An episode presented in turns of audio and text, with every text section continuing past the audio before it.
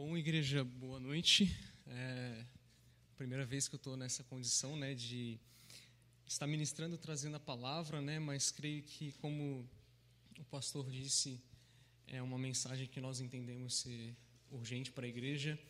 É uma mensagem que o Senhor colocou no meu coração, né, uh, depois de algumas palavras que próprio pastor Adalberto estava falando aqui na quinta-feira, quando nós chegamos na, na intercessão, né? Eu cheguei até um pouquinho atrasado. E entre algumas das coisas que ele falava era a respeito sobre a nossa posição de filhos de Deus e nos colocarmos na oração. É, a forma que nós nos relacionávamos com Deus e na forma em que nós na condição que nós nos colocávamos muitas vezes pelas nossas necessidades é, ou pela condição de dificuldade que a gente tinha, né? E, ou está. E, na verdade, acho que até para quem está me assistindo, acho que vale a pena eu me apresentar. Né? Eu sou o André Braglia, é, sou hoje, eu por muito tempo falei noivo ou namorado, hoje sou é, marido da, da Brenda, né? A, a ruiva de Blumenau. Nos casamos há exatos um mês e meio, atrás, né, dia 2 de abril, e foi um tempo assim de um grande manifestar da bondade de Deus sobre as nossas vidas, né, tanto no, no tempo de noivado e do casamento para cá, assim, nós reconhecemos a bondade de Deus em cada detalhe e meu Deus, foi tremendo o casamento. Hoje nós recebemos a, as fotos, né, todas as fotos por completo. E eu, eu não tive tempo ainda de, de ver e tem mais de mil fotos, pensa. Então, pensa na ansiedade que a gente está agora para ver, né? Mas, é, bom, Deus, eu me coloco, Deus, como prontidão, Deus, como teu servo, é, disposto, Deus, a trazer a palavra que o teu Espírito quer ministrar à igreja hoje, Deus, em nome de Jesus. Bom, eu peço então que vocês abram ali no livro de Atos, é, Atos dos Apóstolos, no capítulo 3, ao versículo 1. Atos 3, versículo 1.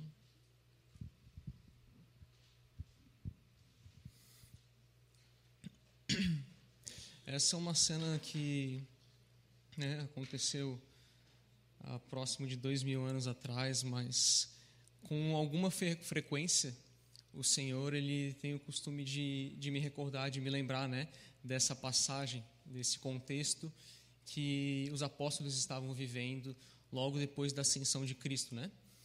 E então exatamente foi essa a palavra, esse o texto que Deus me recordou, me lembrou, né? Me trouxe à memória uh, enquanto o pastor estava antes de, iniciar a intercessão na quinta-feira, uh, que foi o que o Senhor me trouxe. Então vamos vamos ler aqui, talvez eu até pause para a gente tomar algumas observações aqui que eu considero importante.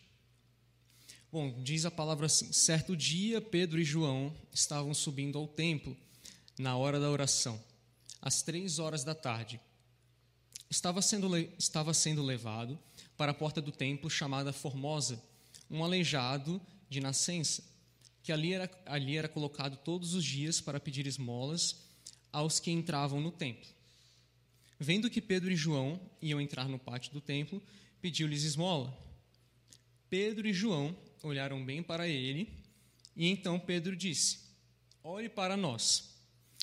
O homem olhou para eles com atenção, esperando receber deles alguma coisa. Então, né, basicamente, havia um templo ali, é, é Jerusalém, até onde eu me recordo aqui, a cidade é de Jerusalém, e nesse templo, né, todos os dias, é, algumas pessoas ajudavam um homem uh, que era aleijado de, de nascença, né, a se colocar na, na porta desse templo para pedir esmolas. E então, quando foi passando Pedro, Pedro e João estavam entrando no templo, né, para para, para pregar o evangelho. Então Pedro falou assim, versículo 6: Não tenho prata, não, uh, isso, não tenho prata e nem ouro, mas o que tenho, isto lhe dou em nome de Jesus Cristo, o Nazareno, ande. E segurando-o pela mão direita, ajudou a levantar-se, e imediatamente os pés e os tornozelos do homem ficaram firmes. E de um salto pôs-se em pé e começou a andar. Depois entrou com eles no pátio do templo, andando, saltando e louvando a Deus. Quando todo o povo viu andando e louvando a Deus, reconheceu que era ele o mesmo homem que costumava mendigar sentado à porta do templo, chamado Formosa. Né? O povo estava muito surpreso com, com o fato que havia ocorrido. Todos ficaram perplexos e muito admirados com o que lhe tinha acontecido. Né? Depois o, o capítulo continua é, falando a respeito da pregação de Pedro já dentro do templo, né? É, até ele faz um questionamento ao povo que, que, assistiu, né, que presenciou esse milagre, é, o porquê que eles se surpreendiam né, por conta por conta desse milagre. E, e aí ele fala que não foi uh, que não é nenhum tipo de capacidade que, que, tem sobre eles, né? mas é o poder do Espírito Santo que estava sobre ele. Já havia sido derramado o Espírito Santo em Atos 2, e, e então ali ele continua pregando o Evangelho. É interessante também ali no versículo 16, pulando é, alguns versos, que diz que pela fé no nome de Jesus, o nome curou este homem que vocês veem e conhecem. Né? Então, é, no caso, nós entendemos que não é pela capacidade do homem, pela circunstância do homem ou pela condição que o homem hoje tem, se coloca, é, né? mas é pelo nome de Jesus. E uma das palavras, um, digamos, uma frase que Deus colocou no meu coração recentemente também, que tem a ver é, com esse tema, é relacionado que eu não sou capacitado mas Deus me capacita, né? Eu não tenho a capacidade necessária para fazer ou agir da forma que eu acho que eu devo, mas o Senhor me capacita. Então, é, aqui, né, nesse texto, depois da gente ter lido, eu acho que a gente pode notar dois lados, né? É, dois opostos. É, de um lado, de uma, de um, pelo, pelo, se colocando né, na pessoa do é, do rapaz que estava pedindo esmola, nós vemos um, um pedinte de esmola, né, talvez um contentador com a vida já por estar todos os dias na mesma circunstância, no mesmo local, é, fazendo aquilo que ele sempre fazia, né? E se contentando em receber algumas moedas, muito provavelmente para ter algum tipo de sobrevivência. E era dessa forma que acredito eu que, que ele sobrevivia, né? É, de um outro lado, nós podemos ver Pedro e João, né? Nessa ocasião, a Bíblia especifica que Pedro respondeu. Eu até imagino é, Pedro olhando para esse para esse rapaz, né? Nessa condição e ele procurando até mesmo nos bolsos, né? Talvez alguma, algum saco de moeda para ver se ele tinha para dar e tirar tirar do bolso, né? E dar para o mendigo, né?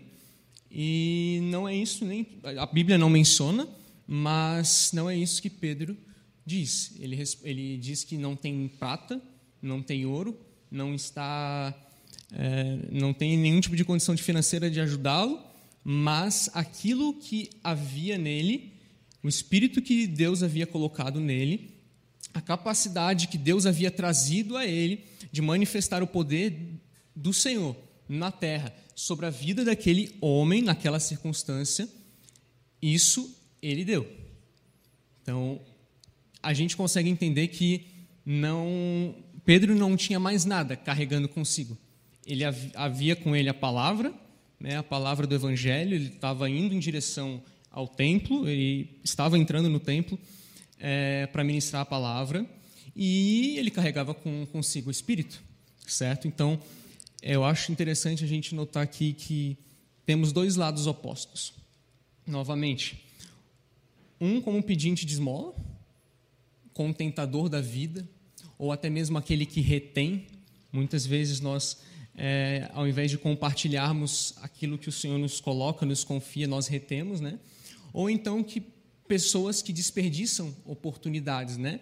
É, alguma chance, algum dom, algum talento que talvez Deus tenha te confiado.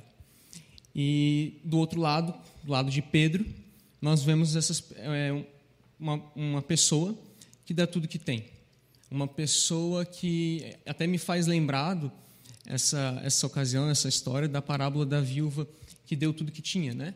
O Senhor diz que, se não me engano, é em, no livro de Lucas, é, acho capítulo 21, mas enfim, é, o Senhor fala que ela seria lembrado, ela seria lembrada por conta do ato de fé que ela teve, porque ela era uma viúva pobre e pela circunstância que ela tinha naquele momento, ela só carregava, se não me engano, consigo duas moedas, e aquelas duas moedas, aquele ato, aquela oferta de sacrificar tudo, de tudo aquilo que lhe custou, tudo aquilo que ela tinha, ela deu, ela ofertou.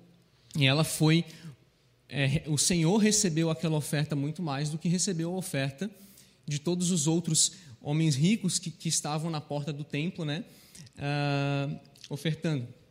E então, ao mesmo tempo, desse lado, na condição de Pedro, eu vejo pessoas que são ousadas em oração, que exercem e sabem da autoridade que lhe foi dada e cabida por Deus a manifestar essa autoridade que o Senhor mesmo disse que obras maiores faríamos.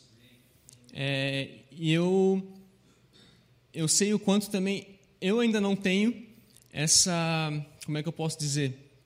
Eu ainda não consigo enxergar com tamanha notoriedade que, que de fato isso precisa.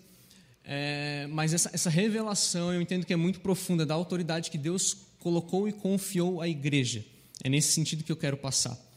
Então, são pessoas conscientes da autoridade e que agem com ousadia, né? Uma autoridade que Jesus deixou para a igreja como com a palavra que o nosso pastor até sempre fala: vão e façam. Apenas vão e façam. Vocês foram revestidos de poder, vocês foram revestidos pelo Espírito Santo, então vão e façam. Exerçam a autoridade que lhes foi dada pelo céu. Entendam também que é uma, é uma autoridade é, com sabedoria, é uma autoridade que está respaldada, respaldada pela palavra de Deus, está respaldada por aquele que detém todo poder e autoridade, em nome de Jesus, né? E diante disso, né, desses dois lados que nós vemos opostos de Pedro e, e do rapaz que, que estava naquela condição como mendigo, eu pergunto então hoje para você aquilo que eu também já me perguntei, aqui, na verdade, aquilo que o Senhor já me perguntou. O que que eu tenho nas minhas mãos, ou o que eu tenho no meu coração, na minha vida, algo que Deus já tenha confiado a mim, já tenha me dado como algo que Ele já pediu para que eu fizesse, para que eu usasse, e eu ainda não o fiz. Né? O que hoje eu tenho nas mãos, que eu posso oferecer ao Senhor? Qual é o talento ou qual é o dom que Deus te confiou que eu devo exercer, que você deve exercer? Né? Quando a gente fala em talento, é, eu particularmente lembro da palavra em, do capítulo 25 de Mateus, se vocês puderem abrir também. Nós vamos voltar depois, vou voltar a comentar sobre Atos 3, mas quando a gente fala em talento, ah, eu pelo menos lembro do capítulo 25 de Mateus, né? ali no versículo 14, né? a respeito da parábola dos talentos que, que Jesus conta. Então, é, basicamente, resumindo ali a história, né? todos acredito que conhecem, mas Jesus estava falando a respeito de três servos, né? que, deixar, que o seu senhor deixou com, com esses três servos uh, a terra para ser cuidada, né, para ser cultivada, e deixou com ele alguns talentos, né, no caso, e confiou-lhe os seus bens, diz assim né, a palavra. E diz assim que a um ele deu cinco talentos, a outro ele deu dois talentos, né, e um talento. Em três servos cinco, dois e um talento. Dez, cinco e um. Pode ser. Não, são cinco talentos. Cinco talentos, sem problemas. É isso mesmo. Então, vamos, vamos dar uma lida aqui para voltarmos ao texto. Uh, e também será como um homem que, ao sair da viagem, chamou os seus servos e confiou-lhe os seus bens. A um deu cinco talentos, cinco talentos a outros dois, e a outro um, a cada um de acordo com a sua capacidade. Em seguida, partiu de viagem. O que havia recebido cinco talentos saiu imediatamente e aplicou-os e ganhou mais cinco. Então, eu entendo aqui, primeiramente, que esse que ganhou cinco talentos, ele fez algo que o seu senhor deixou, confiou na mão dele e ele, de fato, aplicou. Ele, de fato, usufruiu daquele talento a qual ele foi, é, foi de fato, confiado né, a, a ele, e ele exerceu aquilo que o seu senhor queria.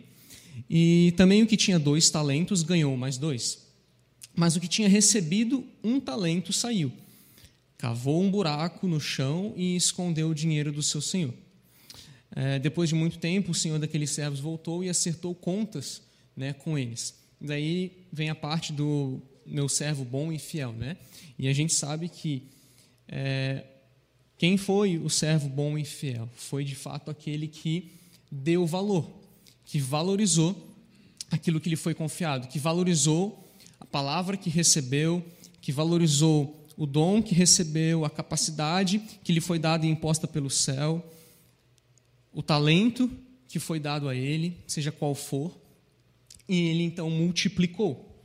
Ele multiplicou em cima daquilo que ele já havia recebido, certo?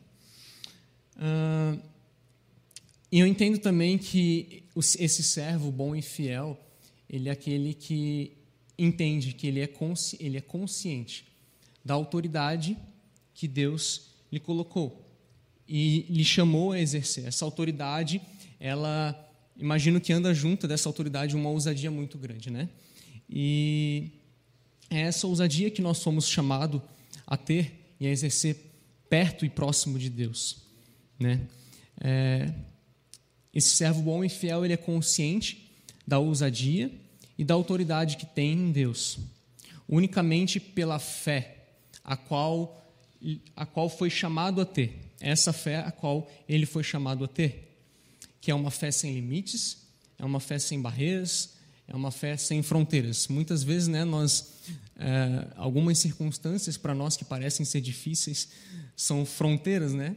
porque ficamos aí dois anos num tempo de muita transição, com fronteiras fechadas, e nos foi impedido de, de fato, cumprir o chamado, né, um chamado bem específico que o Senhor nos deu do carregar da presença.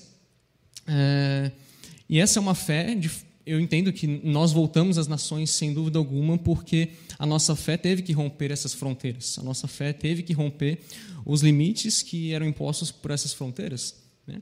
Claro que também houve nisso tudo um tempo que Deus tinha, a urgência que Deus tinha em, em voltar, né, e ainda tem, e por isso aconteceu tudo que, que, que nós presenciamos, vimos nesses últimos dois anos.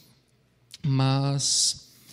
É, e essa, eu falei a respeito de ousadia né, e de autoridade. E essa ousadia e autoridade eu queria falar um pouquinho com vocês a, a respeito dentro da oração na verdade, dentro da intercessão especificamente. Né? Para quem não sabe, eu acredito que todos saibam, porque eu amo falar sobre isso e sempre que eu falo sobre isso tem um sorriso no meu rosto, que é o tempo tão precioso que eu tive na Alemanha. É, foi um tempo que não tenho palavras, vocabulário para expressar o quão precioso, o quão valoroso é, foi para mim, é, muito mais a respeito de é, como eu posso dizer, foi um amadurecimento, foi um crescimento para mim, mas foi uma oportunidade de conhecer e enxergar Deus de uma forma diferente. E entre outras coisas que Deus é, disse que faria comigo é, naquele local, Ele disse que eu aprenderia a orar. É, eu, antes de eu ir, eu pensava a respeito dessa frase que Ele havia dito, né? E tá bom, Deus, né? Eu não sei orar, então o Senhor vai me mostrar, vai haver, é, não sei, alguma pessoa vai ministrar isso sobre a minha vida, é, talvez alguém vai orar comigo e vai compartilhar uma unção de, de oração, de intercessão sobre mim, mas ele disse que me faria um homem de oração naquele lugar e eu simplesmente aceitei isso. E antes mesmo de eu ir para a Alemanha, eu já, me senti, eu já sentia o chamado de Deus na minha vida, a urgência de Deus no meu coração a, a respeito da intercessão, né? a respeito daquilo que é, eu também entendo que foi o principal ministério de Jesus. Isso é algo que eu, eu gosto sempre de falar, de frisar, que né, Jesus teve e deteve todos os cinco ministérios, né, o profético, o pastoral, o apostólico, ministério de mestre, de ensino da palavra e o evangelista. Mas de todos esses cinco, ainda existe um que foi o principal, eu entendo, que é o de intercessor. Né? Jesus se colocou na posição de filho de Deus é, para unir aquilo que havia sido separado, para unir aquilo que um abismo entre a humanidade e Deus Pai havia né, se colocado. Então, é, Deus me tratou muito e me ensinou muito a respeito da intercessão e da intercessão em autoridade, da intercessão é, com ousadia, a uma oração que é, é, é até o trono de graça do Pai e ele se agrada pela forma radical em que nós nos colocamos, nós ministramos é, diante do trono de Deus Pai, né? É, as nossas petições ou a forma em que nós nos colocamos não é de qualquer forma. Muitas vezes nós é, oramos por orar, muitas vezes nós oramos é, de uma forma em que nós até pensamos que as nossas orações não podem ser atendidas. E eu lembro até de um, uma história que lá em 2019 eu e Brenda a gente estava começando a pensar em ela vir para Florianópolis, né? Ela morava em Blumenau e nós começamos a orar em relação a isso. E assim, foi tão. Foi da noite para o dia que surgiu a oportunidade dela vir para cá que eu, eu, eu, lembro que eu virei para Deus e eu falei, cara, qualquer coisa que eu oro de fato pode se cumprir, né? É, é, é rápido, é, é, na vontade de Deus e a oração tem poder, né? Entre outras coisas que Deus é, ministrou para mim lá na Alemanha é que a oração tem poder. Então, eu não nunca mais eu me coloquei na posição de intercessor, né, de alguém que, que ora intercede especificamente por uma causa ou por alguém, por uma nação, algo específico assim, de qualquer forma. Porque eu entendi a autoridade que me foi dada, nos foi dada por Deus na oração, na intercessão. É, e o Senhor havia, na minha palavra de envio, ele havia dito que eu deveria estabelecer um propósito de oração e de intercessão todos os dias diante de Deus Pai. Né? E, de fato, eu, eu fiz é, esse propósito, eu é, estabeleci um, um, voto com o Senhor e todos os dias eu me coloquei diante de Deus numa sala de oração que é, tenho, muita, tenho boas recordações, excelentes recordações, numa sala de oração das nações, né? E, e eu passava, eu confesso que eu nunca orei como eu orei lá. Eu passava horas, eu era capaz de passar horas naquela sala de oração como se eu tivesse passado minutos. É, não sei, a ponto de eu começar é, a orar talvez oito da noite e sair dez e pouco, e assim, eu, pô, parece que isso aqui durou 30 minutos entende? E eu lembro de algo que o pastor Adalberto me falou quando eu estava lá, é, a gente mantinha muito contato, né? E ele me fez uma pergunta assim, né? De, lembrando que estávamos em março, abril, maio de 2020, Covid tinha acabado de explodir, ninguém sabia o que estava acontecendo. Deus começou a falar sobre isso lá em abril, a respeito daquilo que ele estava fazendo e do porquê que ele estava permitindo que as coisas acontecessem. Mas o pastor me fez uma pergunta por telefone que foi a seguinte: Filho, hoje tu acha que tu oras mais hoje do que o ano passado? Ou ano passado tu orava mais do que hoje? E eu falei, pastor, não tenha dúvida que é, hoje o Senhor me colocou nessa posição de, de intercessor, principalmente, é, por tudo que está acontecendo. E, e, e, não tenha dúvida, hoje eu oro muito mais daquilo que um dia eu já orei. Né? E aí o pastor fala para mim, então, filho, isso é por conta da urgência do coração de Deus. Eu, Deus tem de nos levar a orar, a interceder mais, principalmente é, aqueles que têm o chamado à intercessão, né? É, nos dias que se aproximam, nos dias que se aproximam a volta de Cristo, né? É inevitável para que a manifestação dos filhos de Deus ocorra, é inevitável que é, aconteça, não aconteça uma, uma intercessão, uma urgência é, no coração do intercessor pela, pela urgência, uma urgência no coração do intercessor pelos interesses do coração do Pai, por aquilo que o Pai de fato está sentindo, está passando a angústia que está no coração do Pai, e o intercessor quer fazer com que isso se cumpra, quer trazer de fato a realidade do céu sobre a terra, né? Eu nos últimos dias também é, eu entendo que Deus tem procurado lugares de oração, de intercessão, é, torres de oração, né? Como é, existem algumas sobre sobre a terra. Eu tive a oportunidade de estar lá em Rennhut, na Alemanha, é, e nesses lugares ele procura é, estrados para que ele possa pisar, para que ele possa passear, para que ele possa de fato ah, se passear por aquele lugar, né?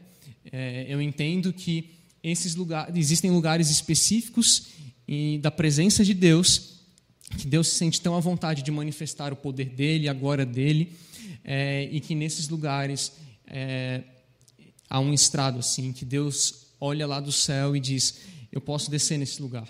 Eu posso eu posso vir aqui que eu vou ser bem aceito e que aqui a minha glória vai ser manifesta, que aqui o meu poder vai ser manifesto. Né? Então, Deus colocou em mim muito essa troca de mentalidade, essa troca de posição, né? Ah, na oração e na intercessão. Então, aconteceu com Pedro, porque quem era Pedro, né?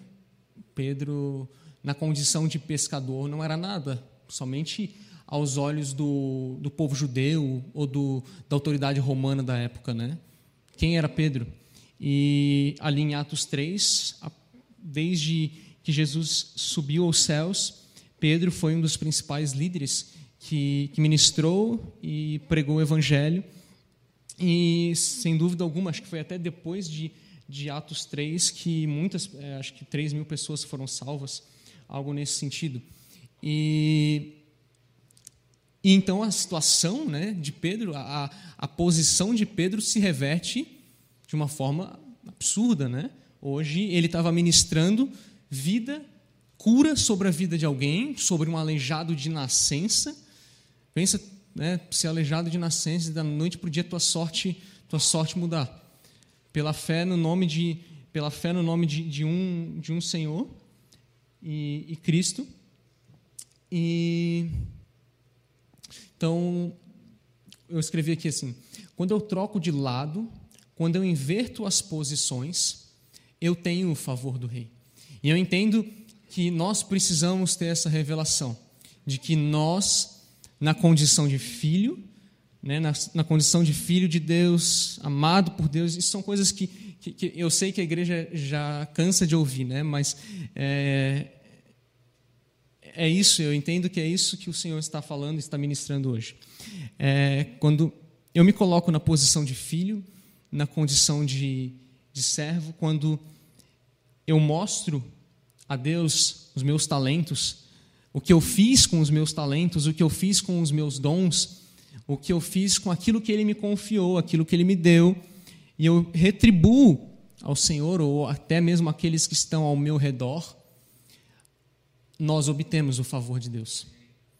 E então assim, até o pastor falou na quinta-feira, se eu entendo que a minha vida com Deus, né, ela, eu não vivo em pecado, eu eu, né, eu obedeço aquilo que aquilo que Ele pede, a, a respeito também da, da, devolução dos dízimos, se eu tenho um, um, bom convívio na igreja, se eu adoro por aquilo que Ele é e não por aquilo que Ele faz, se eu tenho um relacionamento com Deus, é inevitável que nós não tenhamos o favor de Deus.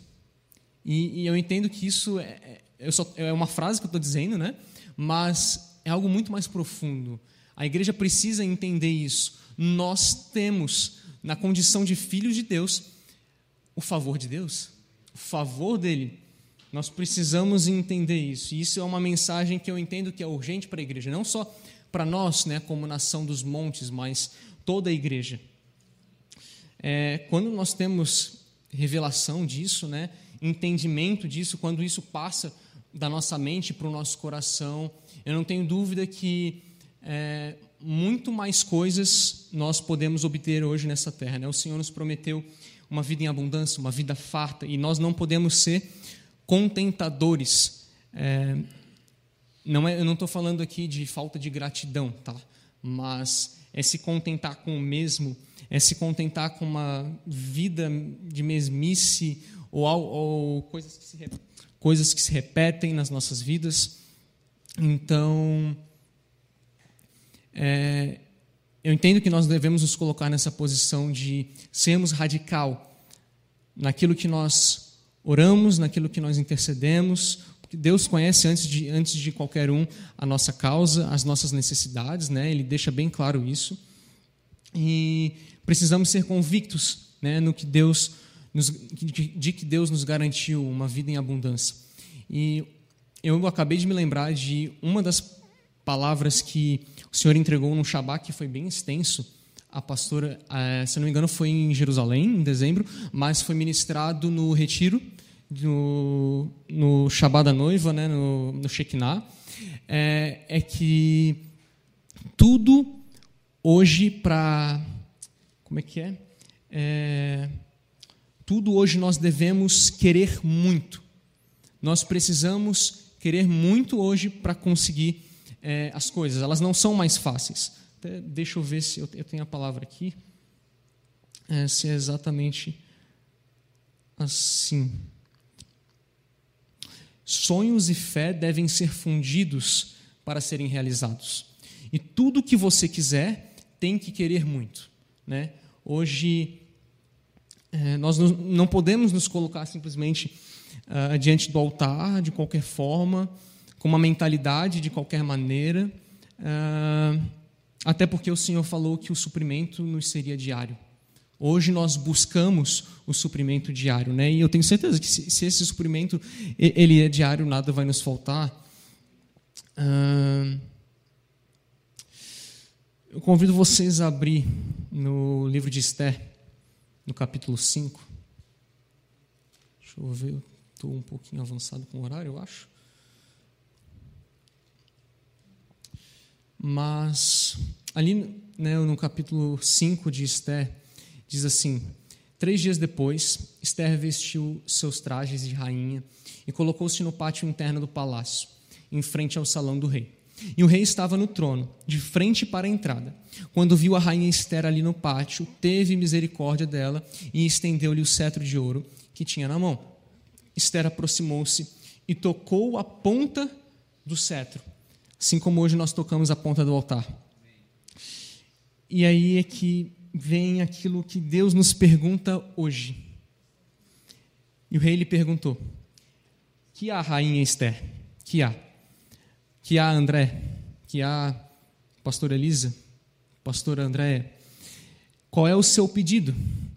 Mesmo que seja metade do reino, lhe será dado. Quando nós entendemos, nos colocamos na posição de filhos de Deus, nós entendemos que isso aqui é uma realidade nas nossas vidas. E como que Esther chegou é, nessa condição de favor do rei, né? Porque a condição dela na época, pela época, era muito, muito desfavorável, né?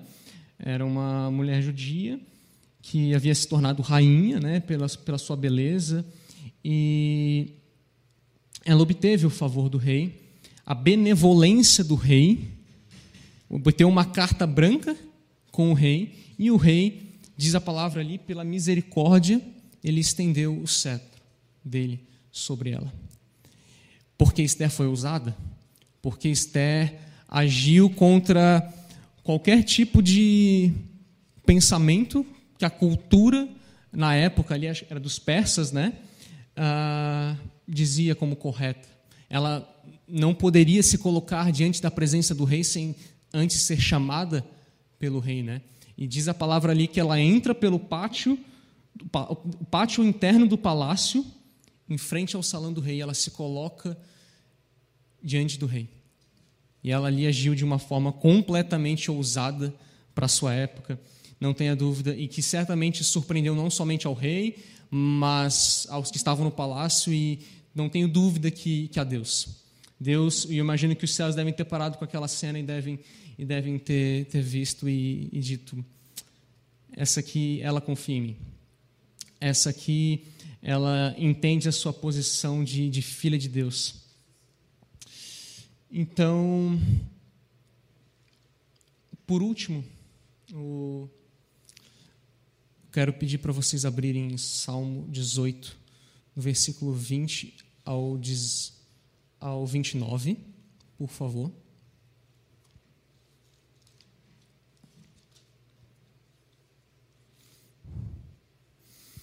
E essa também foi uma palavra que o Senhor me entregou uh, lá em 2019, que foi uma palavra base que eu tive é, e que eu entendi que eu poderia e eu teria o favor do Senhor para ir abrir mão de tudo aqui e ir para a Alemanha, né? Viver aquilo que eu vivi. Que eu estava numa, numa ministração lá em Curitiba, na igreja do Luciano Subirá. E naquela manhã de domingo, o Senhor falou comigo que não há limites na fidelidade de Deus. Que existe uma reciprocidade no reino, que é como diz ali no versículo 25. Eu vou acelerar um pouquinho, porque eu sei que a gente está avançado. Ao fiel te revelas fiel, ao irrepreensível te revelas irrepreensível, ao puro te revelas puro, mas com o perverso reages à altura. Ao fiel te revelas fiel. Essa foi a palavra que Deus cravou no meu coração e disse que Ele me recompensaria.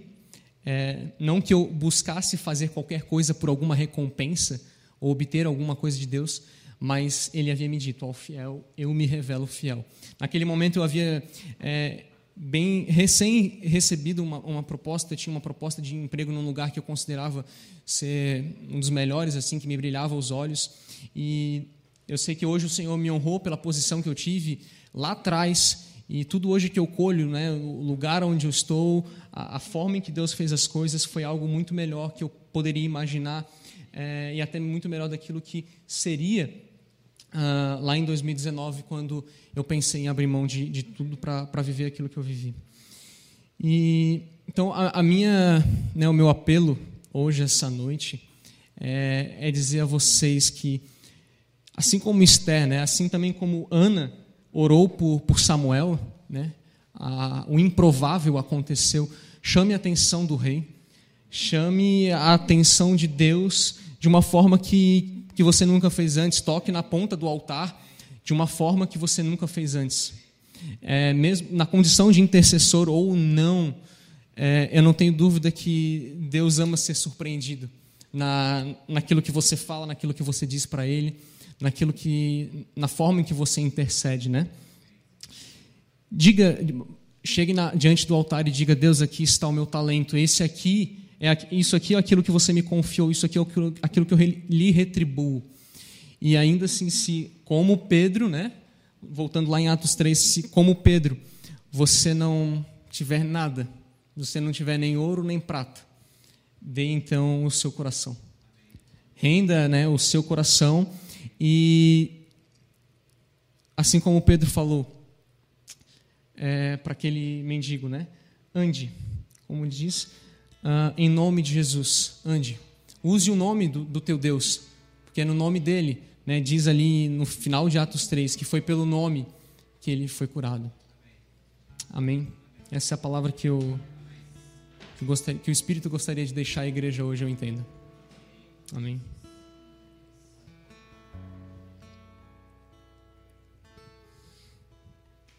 Amém, Senhor. Nós nos colocamos primeiramente na posição de filhos. Nós reconhecemos e entendemos, Deus, primeiro o amor que nos foi dado e nos foi confiado. E nós somos gratos por este amor, mas nós entendemos também, Deus, a autoridade que foi dada à igreja, a autoridade que desceu do céu e que só foi permitida porque o Senhor desceu também sobre a terra e manifestou a tua autoridade. Mas nós reconhecemos, Deus, que ao tocarmos na ponta do altar hoje, Deus, pouco temos falado ou pouco temos dito, Deus, para surpreender o teu coração. Mas hoje nós sabemos, Deus, que tu queres mais, tu queres mais.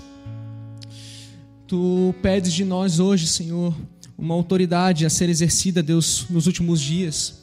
Assim como o Senhor disse que manifestaria a tua glória, o teu poder, Deus, nos últimos dias. E por isso, Deus, eu libero a palavra do Senhor hoje, da ousadia e da autoridade, Deus, que foi revestida, Deus, de, de tantos profetas, Deus, no Antigo Testamento. Por, por Esther, Deus, que ousou se colocar diante da presença do rei, mesmo não sabendo aquilo que iria lhe acontecer.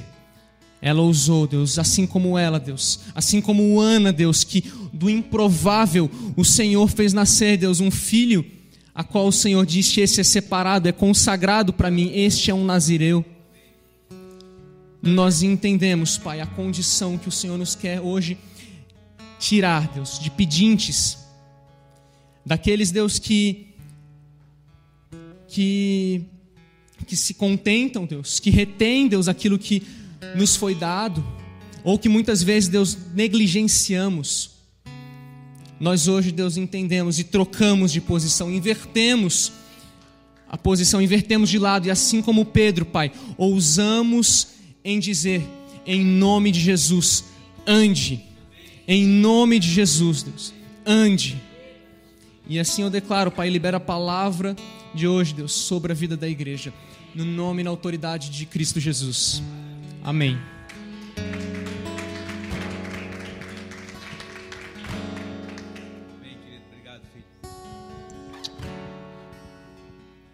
Que nesta noite, Senhor, essa palavra de ousadia, de coragem, de determinação, para aqueles que estão necessitados ao nosso redor, possamos nós, como filhos do Senhor, em seu favor, dizer: levanta e anda. E hoje eu declaro, igreja, não mais como pedintes e mendigos, mas como aqueles que têm a autoridade do Senhor Jesus. Esta é a nossa função para os dias atuais fazer com que aqueles que estão entrevados, aqueles que estão aleijados, aqueles que estão coxos espiritualmente, naturalmente, sejam transformados pelo poder da obediência, no ir e fazer. Que você receba isso no nome e na autoridade de Jesus. Quero abençoar a sua vida, abençoar você que esteve conosco nesse culto, abençoar você que subiu nessa noite aqui nesse lugar e declarar que a presença e a paz do Deus Todo-Poderoso esteja sobre você, não somente nesta noite, mas todo o decorrer dessa semana, para a glória e para a honra do nosso Deus. Vamos dar uma salva de palmas a Ele e bem dizer por aquilo que Ele é. Bendito, bendito seja o Senhor na sua